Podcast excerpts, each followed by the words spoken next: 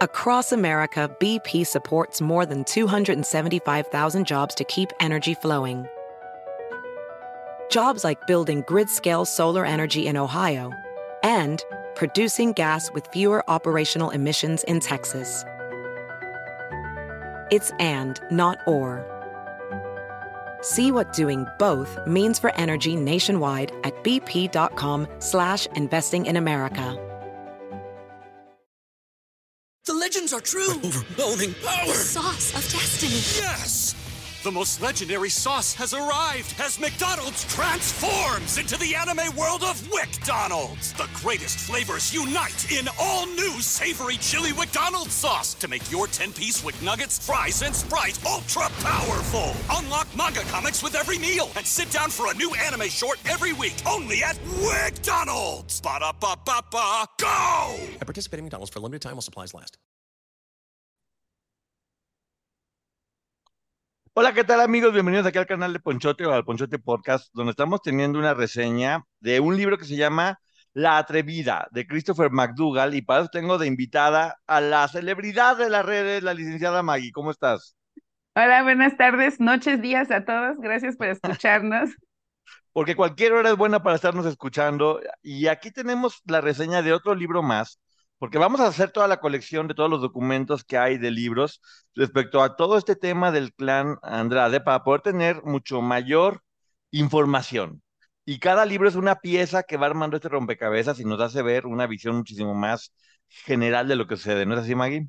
Así es, y ojo, que no se trata de quién lo dice primero, sino nosotros estamos dando nuestro punto de vista y esta vez yo voy a reaccionar a lo que Poncho nos va a reseñar. Claro, Maggie va representando al público porque así va a poder hacer los comentarios y va a estarlo recibiendo como sorpresa. Ahora sí que es, es- e- eso nos funcionó en el libro anterior y vamos a seguirlo haciendo. Sí. Esta forma de que va reaccionando con sorpresas. Yo no le digo nada, no le suelto casi spoilers porque si no ya no tienen el mismo impacto. Entonces, vamos a empezar con este libro que para que te des una idea es una entrevista que dio Gloria Trevi en ese momento en el que estaba embarazada en Brasil, a punto de venir a México. Ella no quería venir a, México porque Sergio le decía, sabes que en cuanto lleguemos a México me van a matar a mí, te van a matar a ti, porque allá las cosas están muy malas y no te puedes ir y no te debes ir. Algo que no viene aquí en el, en el libro es para poner un poco de contexto a esta parte de la, de la historia, es que Gloria finalmente decide venir porque separa sus defensas al recibir toda la información de qué sucedió con el cuerpo de su hija Adelaide. ¿No es así, Maggie? Vemos cómo la seguía manipulando incluso para eso, porque él sabía que si la tenía de su lado, obviamente la defensa tenía que abogar por Gloria. Así, así es, entonces bueno, ella estaba a punto de tener un bebé, eh, él la seguía manipulando, diciéndole, si te vas me van a matar, te van a matar. Sucede este acontecimiento que hace que Gloria tome valor de separar su defensa, de alejarse de todo, de regresar a México. Y antes de venir a México, ella contacta a este periodista con el cual ya habían tenido algunos acercamientos y no se había concretado. Él trabaja para la revista The New, The New York Times, este es Christopher McDougall. Y le dice, ¿sabes qué? Ven, porque quiero que si llego a México y algo me llega a pasar, lo cual imagínate el miedo que estaba teniendo Gloria de venir para acá. Dice, quiero que todo lo que es mi verdad quede documentado. ¿A qué te suena esta, esta versión, Maggie, que tú me lo hiciste ver? Esta versión a mí me suena a esa película que en algún momento pudimos ver en algunas redes sociales y que después desaparece, en donde ella está en la cárcel y manda llamar a un periodista para darle su versión y que lo cuente. Y se supone que de ahí salió esa película. Y esa película, la está muy, muy fuerte. Luego voy a subir la reseña sobre esa película que ya hice, porque habla de muchas cosas que en este momento no quiero mencionar porque no quiero desviarnos, pero muy, muy fuerte. Este, en verdad, la película de muy baja calidad, es una película eh, clase C, este, Casera. sí, casera, video home casi, casi, pero que ahí mete jiribilla respecto a lo que está pasando. Una de las cosas que menciona él es que le llama mucho la atención que cuando va a entrevistar a Gloria está muy guapa y muy arreglada, que era como muy raro ver como en una cárcel como estaba tan mala, estaba arreglada. A mí no se me hace raro porque creo que siempre Gloria era una mujer muy guapa y pudo haber encontrado lo necesario para verse bien, simple y sencillamente, porque obviamente iba a haber un periodista y es un artista y no quería verse mal. ¿No, tú, no sé tú qué Ah, opinas? de- y mira, ella ya de por sí, siendo una figura pública, cuidaba, creo, un poco su imagen o bastante. Y en ese momento estaba a punto de ser mamá. Y las que somos mamás es un momento sumamente vulnerable en el que te quieres mantener bonita, porque sí te hinchas y a lo mejor te salen ojeras, pero tú quieres mantenerte bonita y yo no dudo que alguien le haya acercado esa, ese maquillaje quizá para poder verse bien, que yo creo que toda mujer embarazada con ese maquillaje es bonita. Sí, me llama mucho la atención varias cosas. Una es que te voy adelantando, también va a entrevistar a Sergio Andrade más adelante, este, este periodista. Pero ¿por qué hablaban a tanta gente para contar sus historias? Ya vimos que también sucedió con Sergio Andrade y Claudia Di Casa, que los llamaban para contarles historias. Eh, que aquí tengo que hacer mención. Me queda claro que Gloria, como ella ya lo dijo, uno no puede tomar documentos de hace 25 años y tomarlo como la verdad absoluta de estos tiempos. Se ve una Gloria que todavía está un poco manipulada, un poco sin entender qué es lo que le estaba pasando, como negando muchas, muchas realidades, pero sí, por cuál fue la razón por la que decidió hablar con él, fue decisión de ella propia o fue parte de un plan junto con Sergio, eh, no lo sé, yo no lo sé, en este libro no lo deja claro, pero, pero es un poco los planteamientos que vamos a ver lo que está sucediendo aquí. Él obviamente no lo dejaban entrar en Brasil porque no dejaban entrar ningún periodista y él tuvo que hacerse pasar por hermano de ambos, tanto de Gloria como de Sergio para, para poder pasar. Te describe lo feo que está todo por allí y cómo todo el proceso para poder llegar a ella. Y finalmente ya está ahí. Voy a intentar también, obviamente, no repetir lo que hay otros libros porque muchos son muy repetitivos. Eh, y voy a hablar únicamente de las cosas que me llaman la atención o que siento que complementan la información que ya tenemos o la investigación. Algo que dice Gloria es que Sergio no perdonaba el fracaso y que una vez que alguien fracasaba no volvía en la vida a, a hacer algo con esa persona o con ese proyecto y que ella siempre había como agradecido mucho que a pesar de haber fracasado con boquitas pintadas, él volvió a, confiar en ella para hacer otro disco o para volver a estar con ella. Básicamente sentía que era un cartucho quemado y que agradecía que lo hubiera visto después del fracaso que tuvo, que no tuvo nada que ver con ella. Eh... The legends are true. Overwhelming power. Sauce of destiny. Yes. The most legendary sauce has arrived as McDonald's transforms into the anime world of WickDonald's. The greatest flavors unite in all new savory chili McDonald's sauce to make your 10-piece Wick Nuggets, fries, and Sprite ultra powerful. Unlock manga comics with every meal and sit down for a new anime short every week only at WickDonald's. Ba-da-ba-ba-ba, go! At participating McDonald's for limited time while supplies last. Pero bueno, ¿qué opinas? Yo creo que, que lo que sucedía aquí es que ella ya estaba manipulada y por eso se sentía de alguna manera agradecida. Y también creo que él no la hubiera dejado ir porque sabía que tenía talento. Ni a ella ni a Raquel las dejó ir.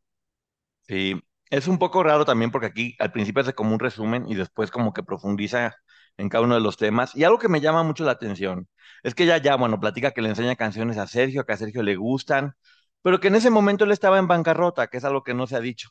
Ella lo menciona tal cual. En ese momento él estaba en bancarrota, las disqueras también estaban pasando por un mal momento y que le pide, le dice ella que si le va a hacer el disco solamente si consigue el dinero. Ya sabemos que lo consigue de su mamá, llega, le habla, la mamá lo pone. Y aquí habla de que ella fue a cenar a un lugar, en un hotel con un ejecutivo, para poder conseguir firmar ese contrato, que es algo que no se había dicho en, la serie de una manera diferente, así que bueno, que todo el mundo estaba sorprendido porque ella compuso todas las canciones por su talento, lo cual no me extraña porque es verdad.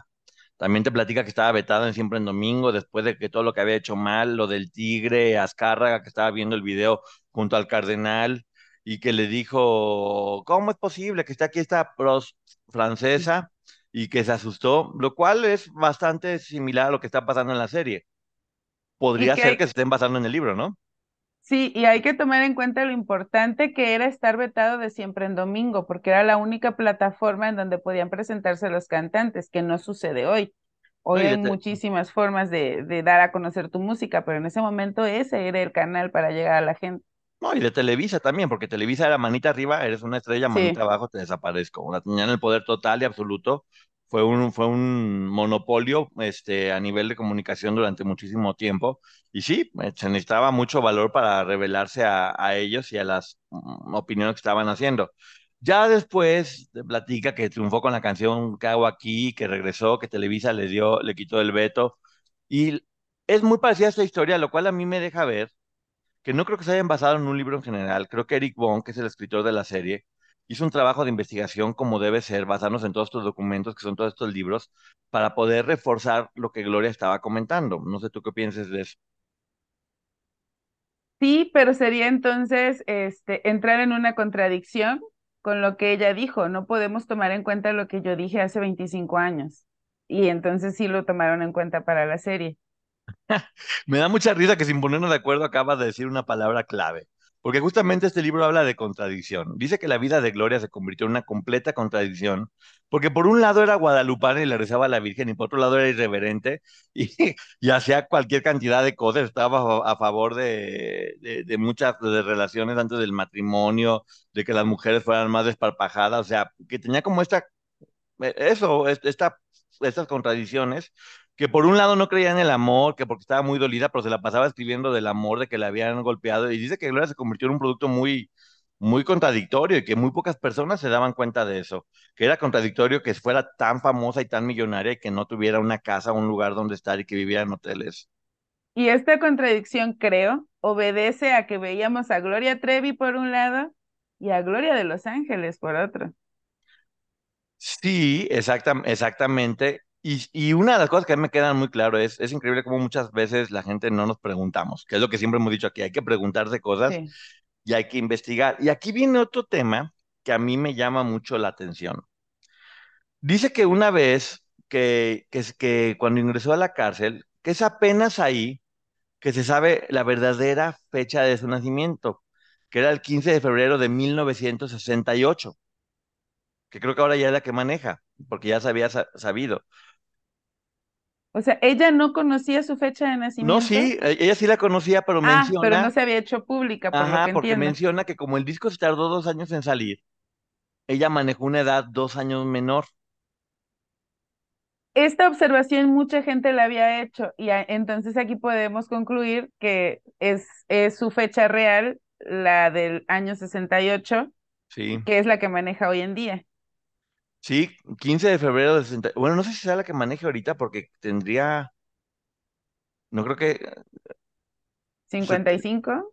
55, 56, no creo que sea la que maneja ahorita, pero bueno, hay muchas contradicciones respecto a, a si era mayor, menor de edad, en qué momento pasó, en qué momento, bueno, aquí lo que nos está diciendo es- este autor es que cuando ingresó a la cárcel su fecha de nacimiento real era 15 de febrero del 68 y que decidieron quitarle dos años porque que ahí volvemos a, hablar de esto, que porque el lanzamiento del disco se atrasó dos años, y eso en ningún documento, inclusive en la serie, no hemos visto qué pasó en esos dos años que se atrasó el lanzamiento.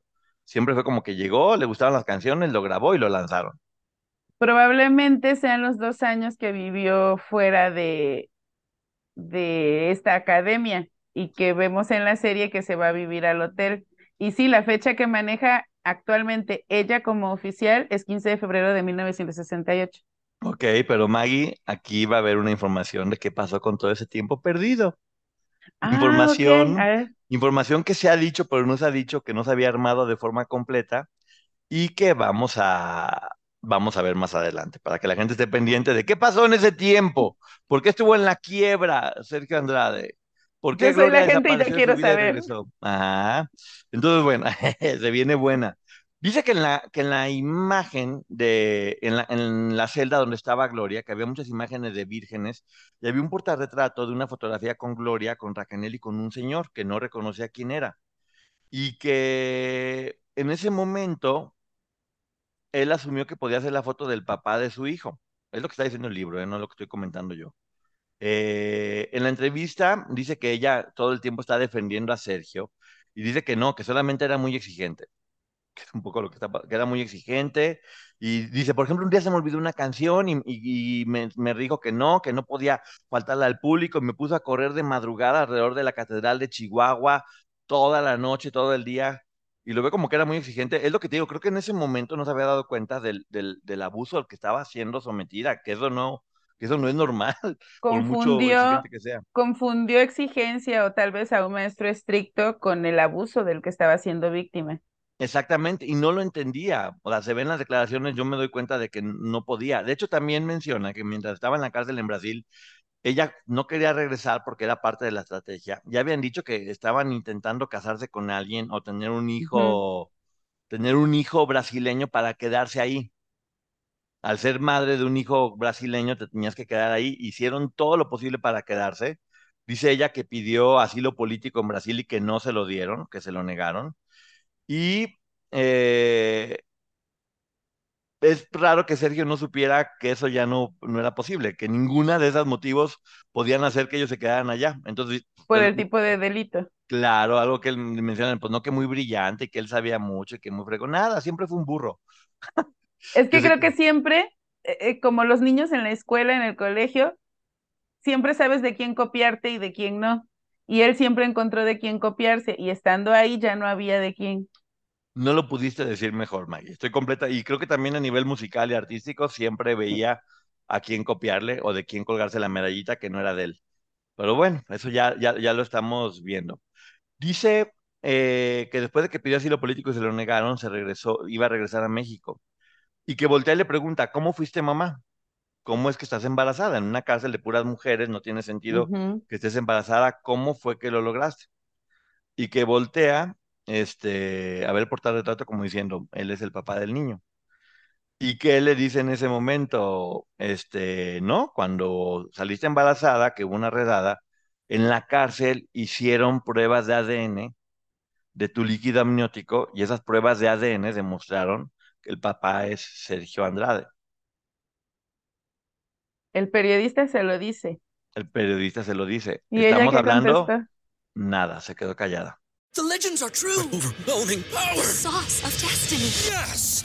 The most legendary sauce has arrived as McDonald's transforms into the anime world of WickDonald's. The greatest flavors unite in all new savory chili McDonald's sauce to make your 10-piece Wick Nuggets, fries, and Sprite ultra powerful. Unlock manga comics with every meal and sit down for a new anime short every week only at WickDonald's. Ba-da-ba-ba-ba, go! At participating McDonald's for a limited time while supplies last.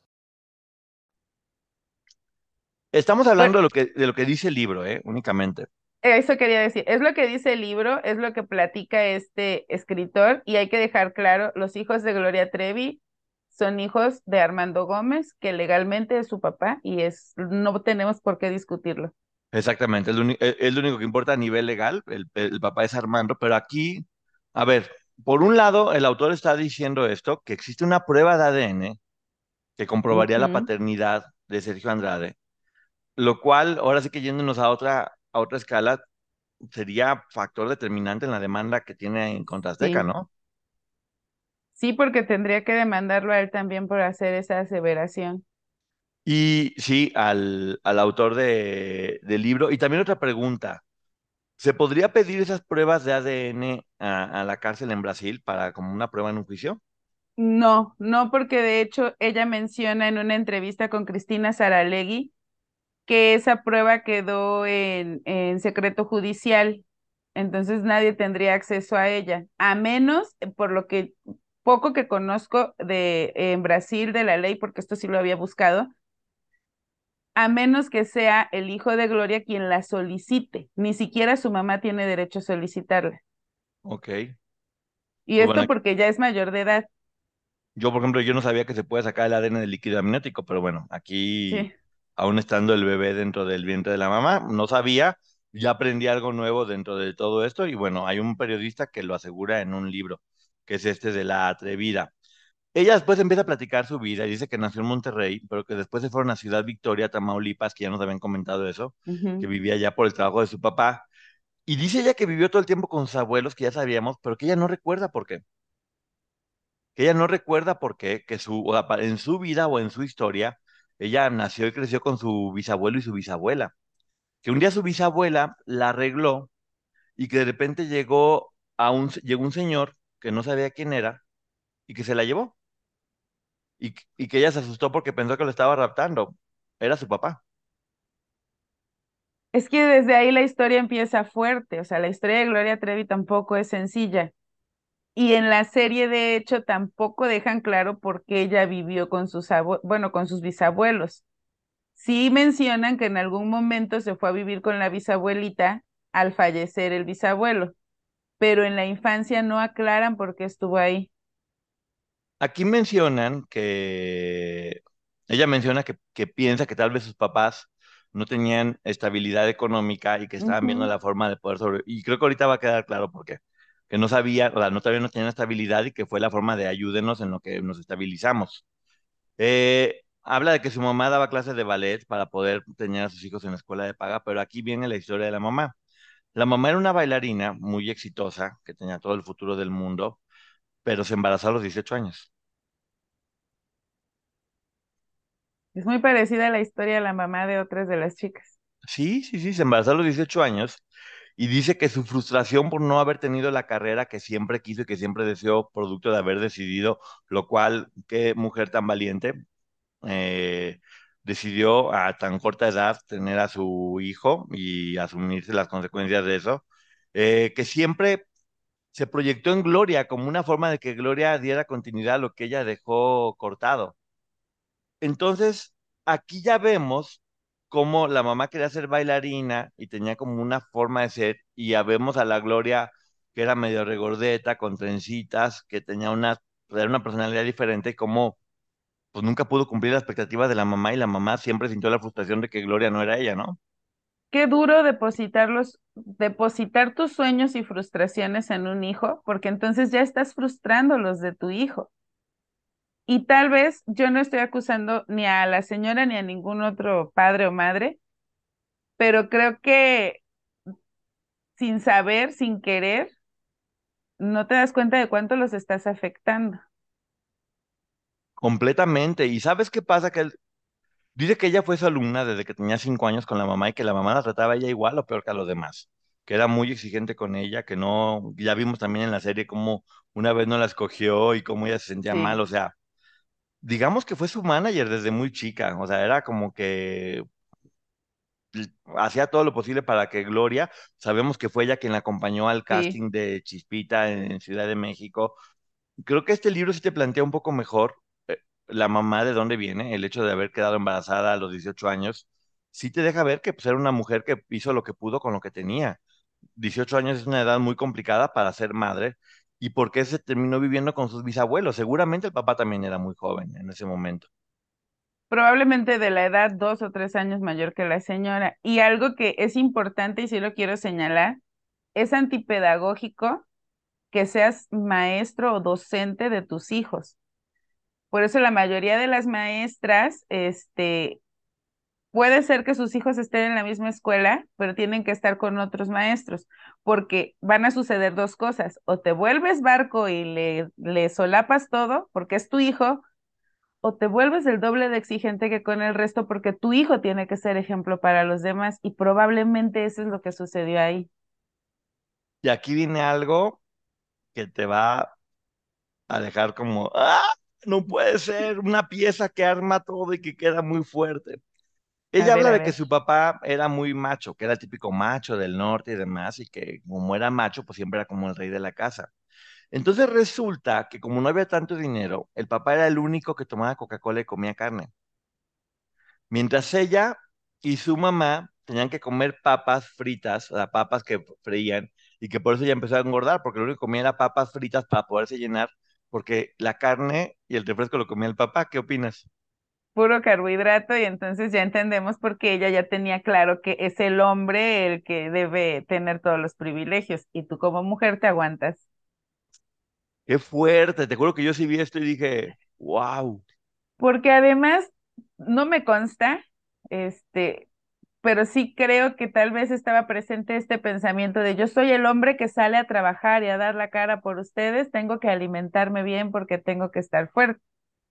Y en si lo llevamos a la historia de Gloria mientras estuvo con Sergio, probablemente ella lo veía como, él tiene que comer bien porque es el que hace los contratos, es el que me, me hace generar dinero. Como dicen, infancia es destino, ¿no? Sí. que obviamente como buen macho, como la mamá estaba trabajando, si no llegaba antes de las 8 de la noche, este, no podía pasar, que ya lo vimos. Entonces un día la mamá llegó tarde porque se quedó trabajando, la dejó afuera, la mamá lloró.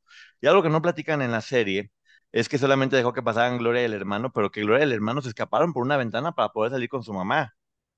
Lo cual creo que Gloria ha cuidado a su papá, pero imagínate el personaje del papá que, eso, que, que se permitía así mismo. O sea, yo como papá, honestamente lo que hubiera hecho sería, yo me quito la carne a mí para que coman mis hijos. Sí. Creo que es lo que hacemos la mayoría de los padres y madres.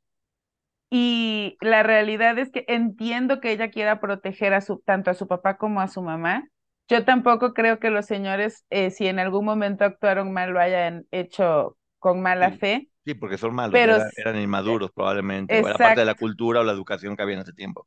Y sobre todo, este, lo que sí es importante es darnos cuenta de esta repetición de patrones que se cumple con ella en aquel momento, pero que yo no creo, y eso sí dejarlo claro, que hayan sido, el papá haya dicho, voy a comer y ustedes no me importa que se mueran de hambre, sino tal vez la inmadurez. Sí, pero vemos, es que es imposible no ligar las historias y darte cuenta cómo ella estaba capacitando desde muy chica para poder vivir esto y, y, normalizarlo. Esa es la palabra. Exacto. Lo empezó a normalizar de niña. Por eso fue fácil normalizar lo que sucedía con Sergio. Qué triste, toda una generación que normalizó ese tipo de conductas y, eran correctas. Y, bien dicen que los hijos no aprenden de lo que decimos, sino de lo que observan. Producto de ese machismo, que aquí sí se menciona, es que la mamá decide separarse y al divorciarse la abuela le dice, no cuentas con mi apoyo, una persona no se debe divorciar. O sea, no importa que el hombre sea violento, que te tenga comiendo papas y que tengas que trabajar para... no te puedes separar, porque es pecado, porque está mal y ella tuvo el valor que se lo quiero decir, este, de haberse separado. Y sí, vuelve a repetir la historia que eran cinco hijos. ¿En qué momento pasaron de dos a cinco? Imagínate nada más lo complicado que es no tener dinero y trabajar y luego tener cinco hijos. Mira, hay dos, dos este, dichos populares que creo que se pueden aplicar aquí.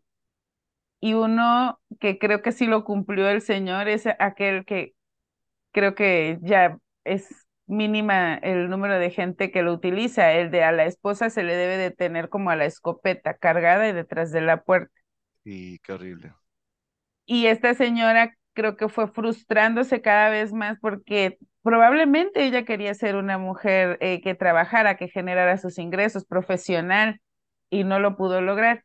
Y el otro em, dicho que creo que cabe aquí es el de se me acaba de ir. Una disculpa, continúa. Un dicho que se le fue, que usted puede poner el que quiera y ese va a ser el correcto, seguramente. Eh, a palo dado ni Dios lo quita, este, ojo por ojo. Se me Cualquier de dicho queda aquí en ese momento. Pero bueno, aquí lo que sé es que cuando se divorcian, aparte de que la mamá no le da nada, dice que operan a su mamá y que el doctor que la está operando se enamora de ella y se casaron, bueno, ya sabemos que se ha casado con un doctor, yo no, sabía que la había operado y que al enamorar, al operarla se, se enamoró de ella, y que se casaron y ella, ella, Gloria se enteró de que se iban a casar el día de la boda, no sabía nada. Un día dijeron, ay, ven, vamos a algún lugar y era la boda de la mamá con el doctor. De hecho, así también lo retrata en la serie, que llega a su casa después del colegio y es su nana la que le dice, tu mamá se acaba de casar o tu mamá se va a casar, algo por el estilo. Entonces, el impacto que tiene también sobre, sobre esa niña, el enterarse, mi mamá, ver todo lo que sufrieron y de repente, ah, ya se volvió a casar y tú ni enterada de que tenía novio. Sí, o la falta de comunicación. De hecho, dice que, que, este doctor tenía una casa en Estados Unidos y que de repente iban y venían a Estados Unidos o México y que ahí es cuando tienen la doble nacionalidad. Se vuelve la doble nacionalidad, este, tanto la mamá como todos los hijos, ¿eh? Y que había dinero, ahora sí, ahí empezó el dinero con todo lo que, con todo lo que daba. Una teoría que maneja, que ya se me hace muy fuerte, este, aquí, es que la canción de Doctor Psiquiatra se la escribió a él. Pero hay que recordar que la canción dice, ya no me, ya no me miren mal las piernas. Justo eso fue lo que pensé. Pues bueno, entonces bueno, esa es, una teoría porque después mm, hay, otra teoría más adelante que vamos a estar viendo. Y esto sí me dio mucha tristeza. Dice que como el refri siempre estaba vacío y cuando ya se casó con el doctor, el refri siempre estaba lleno, pues que ella comía mucho. Que empezó a comer mucho porque había mucha comida, como no había y de repente hay, empezó a comer mucho y que de ahí fue cuando subió de peso, que la mamá le hacía trenzas y que por eso le decían la India Treviño. Pero, ¿qué? Creo Dime, que- May. es que creo que no hay justificación. Bueno, primero ella venía de la carencia, se entiende que cuando vio que había, eh, pues lo quiso aprovechar porque probablemente ya tenía como esta idea de se puede volver a terminar. Y, y es muy duro eh, ver cómo entre los niños a veces hay mucha crueldad, pero no olvidemos que esa es la etapa, todos decimos, los niños son crueles, pero es la etapa en la que los niños están repitiendo la conducta que ven en casa. Y, aquí viene otra pieza que va a armarnos un rompecabezas. Porque ella menciona este, que sí, e- esto se llama la doble vida de la que ella habla. Dice que sí, que en la mañana la mamá la peinaba con trenzas, iba a la escuela, pero que ella poco a poco fue creciendo y que disfrutaba mucho ponerse minifaldas y shorts, dejarse el cabello suelto, y que se daba cuenta que, que todos los niños se volvían locos por ella, y que ella disfrutaba mucho eso, este, sentirse atraída, bueno, no, sentir que le atraía a todos los, los niños o los menores en ese, en ese momento. Y sí creo que nos liga la imagen de Chispita con la de Boquitas Pintadas. Es The legends are true. Overwhelming The power! sauce of destiny. Yes! The most legendary sauce has arrived as McDonald's transforms into the anime world of WickDonald's. The greatest flavors unite in all new savory chili McDonald's sauce to make your 10-piece Wick Nuggets, fries, and Sprite ultra-powerful. Unlock manga comics with every meal and sit down for a new anime short every week only at WickDonald's. Ba-da-ba-ba-ba, go! At participating McDonald's for a limited time while supplies last. que, es que también era muy común que, eh, ah, no importa lo que digan los niños, ellos no saben, los niños no entienden. Eso era muy común. Creo que hoy hemos avanzado mucho en ese sentido.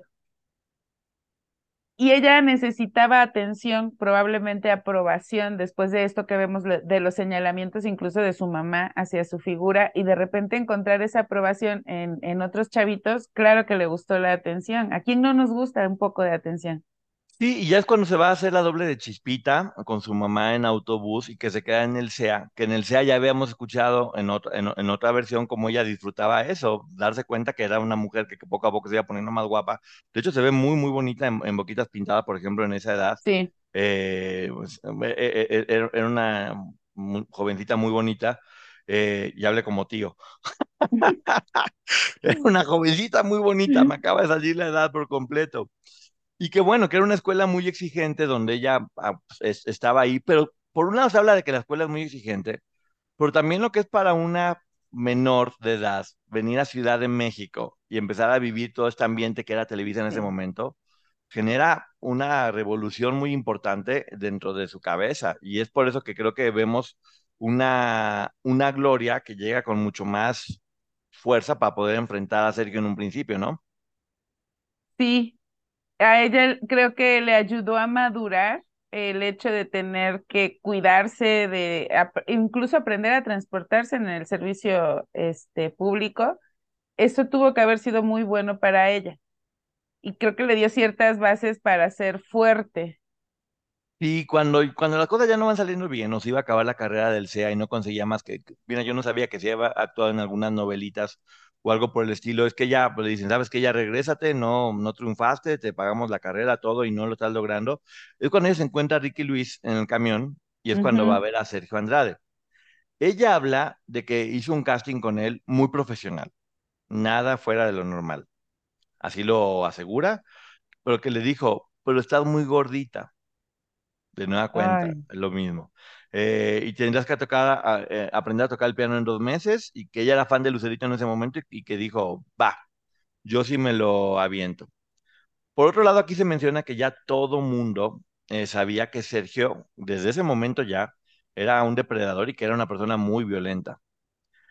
Patti Chapoy, entrevistan a Patti Chapoy dentro de este libro, y Patti Chapoy menciona que la primera víctima de Sergio Andrade, esto no se ha vuelto a mencionar, fue Olga María, que fue la hija de Olga Guillot, una gran cantante. O sea, sí se sabe que había un antecedente como nosotros hemos supuesto y que poco a poco hemos ido encontrando esas, encontrando esas piezas. Y Pati Chapoy dice quién fue la primera. Sí, Olga, eh, Olga María, la hija de Olga Guillot. Y bueno, como siempre hemos mencionado, Sergio ya venía de esta dinámica y acá únicamente la personalizó, por decirlo de alguna forma. Dice que cuando le tocó entrevistar a Sergio, que le sorprendió de que era bajititito, que era horrible, horrible, y que le preguntó qué es lo que más extrañaba en la cárcel, y dijo que lo que más extrañaba era un espejo para poder verse a él mismo. no. Creo que tenía un problema visual, Sergio Andrade. Sí, que también Sergio Andrade le menciona que se dio cuenta que las cantantes como Lucero y como todas ellas, que eran como más buenas, ya estaban, ya estaba haciendo caduco eso, que no estaba funcionando y que por eso hizo la versión completamente contraria, que era una persona irreverente, transgresora, o sea, el anti-Lucerito, por decirlo de alguna forma. Es que justo veníamos de esa época, o sea, yo era muy pequeña, pero si, si nos, si ponemos atención, eran cantantes muy dulces, de voz eh, muy finita, aguda, este, siempre estos vestidazos de lentejuelas y demás, y cuando Gloria llegó, era todo lo contrario. Y sí, eh, sí es la antilucerito, la verdad es que el lucerito es antilucerito, pero aquí viene una parte de la entrevista con Patty que es que qué interesante sacar estos libros antiguos, porque es donde ella dice Nadie quería meterse con Sergio, porque su hermano, que todo el mundo dice sí, era diputado, pero de senador después, y era conductor de Televisa, era en realidad también un abogado muy poderoso dentro de Televisa. Y todo el bufete eh, jurídico de Televisa, pues obviamente eran sus amigos y funcionaba, funcionaban con él. Era uno de los líderes de este lugar. Entonces imagínate tú, déjate tú quién se quiere meter con Televisa, quién se quiere meter con el bufete jurídico de Televisa. Exacto. Y si hoy hay desinformación al respecto, imagínate en aquel momento. Entonces no era meterte con Sergio Andrade, era meterte con el bufete jurídico de Televisa. Que ojo, no nos consta que el hermano haya dado la cara por él, pero sí, y no dudo que él se haya colgado del hermano e incluso lo haya utilizado así para amenazar. Sí, decir, no, o no, sabes de quién es hermano y dice, no, ya para qué me meto, me va a hacer pomada sin lugar a duda. De hecho, Patty menciona que buscó por todos los medios entrevistar a Eduardo Andrade para ver qué es lo que tenía que decir y que él solamente dijo déjenme en paz. Patty tiene muchas cosas que decir. Y Sergio dice que, que, en ese momento le decía, es que yo soy inocente y tengo las pruebas que comprueban que todas ellas estaban enamoradas, en realidad enamoradas de mí. Y que le dijo, que le preguntó directamente, ya sabemos que son las cartas y todo esto que las obligaba a hacer, y que le preguntó, ¿eres el hijo de Gloria? Y hasta aquí llega, eh, no, perdón, eres el padre del hijo. Ah, yo, ¿cómo? ¿Eres el padre del hijo de Gloria? Y hasta aquí llegamos en esta primera parte para que se vayan a escuchar la segunda para ver qué contestó Sergio Andrade. Yo quiero ya saber. Se está acabando el tiempo y se está poniendo muy interesante. ¿Algo que quiera decir, Maggie, antes de terminar con esta primera parte de la reseña del libro? Que nuevamente la invitación para que sigan analizando, escuchando, no solamente nosotros, sino a todos, y sobre todo permitirse escuchar la historia que todas estas mujeres tienen que contar con respeto para nosotros hacernos una idea. Creo que eso es lo importante. Sí, yo también creo que este libro, cada vez faltan menos piezas para, eh, para armar el rompecabezas, pero este libro sí, sí da algunas piezas importantes que te ayudan a entender muchas de las cosas que estaban sucediendo. Sí me queda claro que, que fue un documento al que acudieron para poder realizar los guiones de la serie, al igual que, pues, que todos los demás libros. También me da la impresión de que este hombre empezó con la entrevista y se quedó el proceso a la mitad y lo rellenó con lo que pudo al final. Pero vamos a ver por qué estoy diciendo esto ahorita en la siguiente parte. Así que muchísimas gracias, Maggie. Gracias a ti, gracias a todos por escucharnos y vernos. Y recuerden en YouTube el canal de Ponchote, la licenciada Maggie también el canal en YouTube y pueden escuchar este podcast en todos los lugares donde se escuchan podcasts completamente gratis como Ponchote Podcast. Así que pendientes que viene cada vez cosas más buenas. ¿Qué contestó Sergio Andrade? Nos vemos en la siguiente parte. Bye. BP added more than $70 billion to the U.S. economy in 2022 by making investments from coast to coast. Investments like building charging hubs for fleets of electric buses in California and starting up new infrastructure in the Gulf of Mexico. It's and, not or. See what doing both means for energy nationwide at bp.com slash investing in America. Legends are true. Overwhelming power! Sauce of destiny. Yes! The most legendary sauce has arrived as McDonald's transforms into the anime world of WickDonald's. The greatest flavors unite in all new savory chili McDonald's sauce to make your 10-piece Wick Nuggets, fries, and Sprite ultra-powerful. Unlock manga comics with every meal and sit down for a new anime short every week only at WickDonald's. Ba-da-ba-ba-ba, go! At participating McDonald's for a limited time while supplies last.